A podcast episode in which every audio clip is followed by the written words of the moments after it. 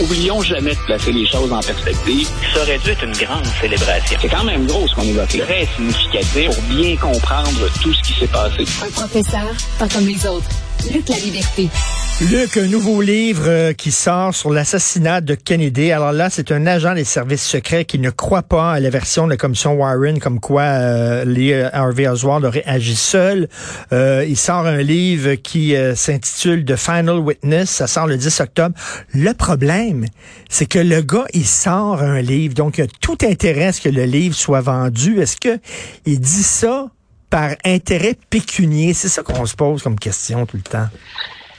Écoute, quand on écrit sur la politique, euh, sur la politique ou sur un événement aussi marquant, je pense que, écoute, je le fais le test assez régulièrement en classe.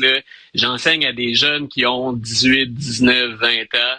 Euh, ils n'ont pas eu connaissance de ces événements-là. Ils sont plus loin que toi et moi qui n'avons pas vécu non plus l'assassinat de, de, Kennedy.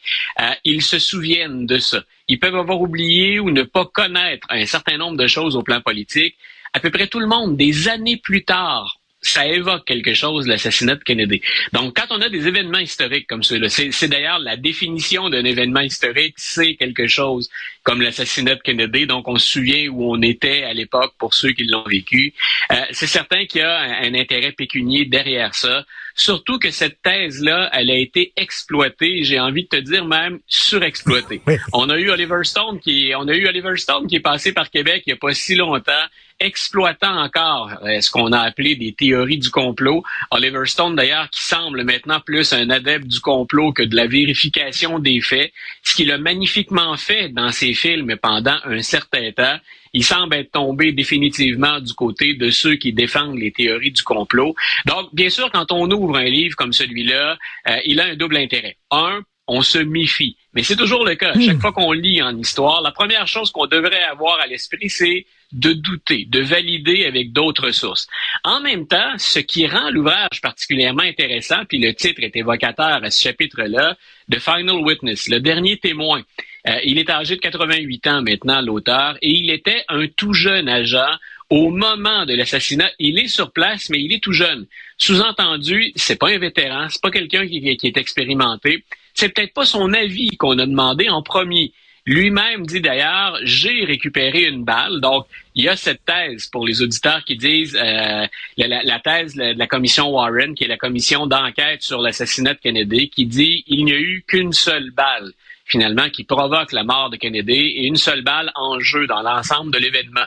Ce qu'on appelle de magic bullet, hein, donc la, la, la, balle mystère ou magique qui aurait emprunté un chemin particulièrement euh, particulier, qui aurait dévié. Donc, lui dit, ben moi, j'en avais même récupéré une autre cartouche, une autre balle, et j'ai mis ça sur le brancard qui transportait le, le corps du président, me disant, ben quand on va enquêter, on va s'intéresser à cette balle-là. C'est là où il dit, ben finalement, je on n'a pas accordé d'importance à ça, semble-t-il. Et lui revient dire, moi, j'atteste du fait, ne serait-ce que ça, l'ouvrage devient intéressant. Il y a eu plus qu'une balle.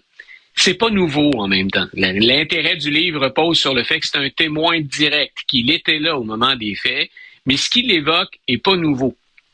Et si on a soulevé le doute, si en 2023, il y a plus grand monde, autant chez les spécialistes, les experts, chez les historiens que dans le public en général, qui croit que Lee Harvey Oswald a agi seul et qu'il y avait une seule balle, euh, ben c'est difficile d'aller plus loin. On a beau dire la thèse de la commission Warren, on est capable de montrer ou d'en douter avec un certain nombre de faits à l'appui. Il y a personne qui est capable d'aller jusqu'au bout du processus. Et ce sont pas les auteurs qui ont manqué ou les théories qui ont manqué pour essayer de nous dire qui est derrière l'assassinat. Moi, moi, de mon problème avec euh, l'assassinat de Kennedy, c'est pourquoi Jack Ruby, qui était un tenancier de bar, euh, louche, un personnage louche, pourquoi ce gars-là aurait tué les Harvey Oswald?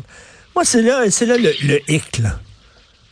C'est, c'est tout le lien avec, et, et, ça aussi, on peut se perdre aisément là-dedans. Pour un historien, c'est fascinant, mais en même temps, il n'y a pas grand-chose sur lequel on peut s'asseoir très, très solidement, mais c'est tous les liens du clan Kennedy, réel ou présumé, avec la mafia. Par exemple, peu de gens ignorent que John F. Kennedy, dans l'ensemble des conquêtes qu'on lui prête ou qu'on allègue, a eu une maîtresse à un moment donné qui est la même que le parrain de la mafia de Chicago. Donc, alors que son frère lutte contre la mafia comme ministre de la Justice, lui-même a, ne serait-ce que par personne interposée, limitons-nous à ça, des liens directs et indirects avec euh, le monde de la mafia. Et quand on regarde l'assassinat de Kennedy, c'est une des choses qu'on regarde. La mafia a été mêlée avant l'assassinat de Kennedy. La mafia est mêlée à l'échec ou à la tentative de, de, de conquête, si tu veux, de l'île de Cuba, le fameux événement de la baie des cochons. Donc, Kennedy arrive, quand il arrive au pouvoir, il a déjà ce projet d'invasion de la baie des cochons sur la table. Il a hérité ça de l'administration Eisenhower. Et quand on se lance à l'attaque, il a modifié, lui et ses généraux, ses conseillers, euh, la, la, couverture aérienne de l'attaque. Et finalement, on se plante avec l'échec de la baie des cochons. Mais une des choses qu'on sait, c'est que la mafia collabore à ça ou participe à ça, soit dans le financement, soit par une présence physique.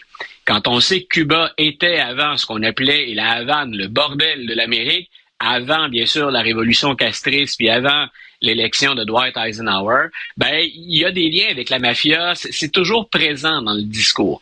Est-ce que, effectivement, Jack Ruby fait partie de ces gens-là qui ont accepté un contrat ou qui ont accepté un mandat particulier? Donc, c'est lui finalement qui intervient auprès de Lee Harvey Oswald. Mais le personnage de Jack Ruby nous fait ouvrir toute une page controversée de l'histoire pour laquelle le gros problème, c'est génial si on est un scénariste et qu'on veut imaginer plein de choses. Pour un historien, c'est une limite importante. On n'est pas capable d'attacher tous les fils de cette histoire. -là. Écoute, je pense qu'il y a plus de livres qui ont été écrits que si on met toutes les pages de ces livres-là qui ont été écrits sur l'assassinat de Kennedy, c'est plus gros que la commission Warren. Je, je suis convaincu, c'est plus volumineux. Ah, c'est beaucoup plus volumineux et il y a énormément d'informations. Je me répète un peu, mais si on prend l'ensemble de ces livres-là, le problème, c'est d'attacher ça pour en faire une thèse qui se tienne. Quand tu parles de ces livres, moi, celui que j'avais trouvé le plus intéressant jusqu'à ce qu'on échoue en termes de preuves, c'est cet auteur qui avait lié Lyndon Johnson à l'assassinat, disant quel est l'intérêt de Lyndon Johnson pour avoir contribué ou peut-être même chapeauté à l'assassinat de, son président. Les deux hommes, les deux hommes sont pas des amis, sont pas des proches, ils ont rien en commun. C'était une union politique. Mais de là à imaginer qu'il ait pu comploter, ben là, on fait ressortir tout le, tout ce, le complexe militaro-industriel. Donc, tous ces gens et, qui produisent des armes et qu'on associe au Vietnam. Et Luc, en terminant, le temps nous presse, mais tu sais, on a de la misère à garder un secret entre trois personnes. T'imagines, s'il y avait un complot qui impliquait, là, veux dire, la mafia, euh, euh, les, les, les, exilés cubains, le complexe militaro-industriel, euh, Lyndon Johnson. Ça se serait su, c'est sûr et certain. Mais écoute, et autre chose, autre chose, l'historien voulait te, te laisser là-dessus absolument, c'est que des archives de Kennedy qu'on n'a pas dévoilées, il en reste fort peu. Si les historiens avaient eu à apprendre quelque chose d'autre, on a à peu près maintenant la, la, la quasi-totalité des documents de cette administration-là, et on ne parvient toujours pas à attacher tous ces fils. Donc, tu l'as dit, un complot entre trois personnes déjà, c'est difficile à garder. Imagine avec l'ensemble de la documentation dont on bénéficie, s'il y avait quelque chose de gros, il y a fort à parier qu'on l'aurait déjà mis à jour. Je suis sûr que c'est Elvis qui l'a tué. Merci beaucoup. Luc, la liberté, merci, bonne journée. Salut. C'est tout le temps qu'il nous reste. Merci beaucoup à l'excellente équipe avec qui je travaille. Florence Lamoureux, André-Sylvain Latour à la recherche. Merci beaucoup. Jean-François Roy à la réalisation, la mise en onde. On se reparle demain, 8h30.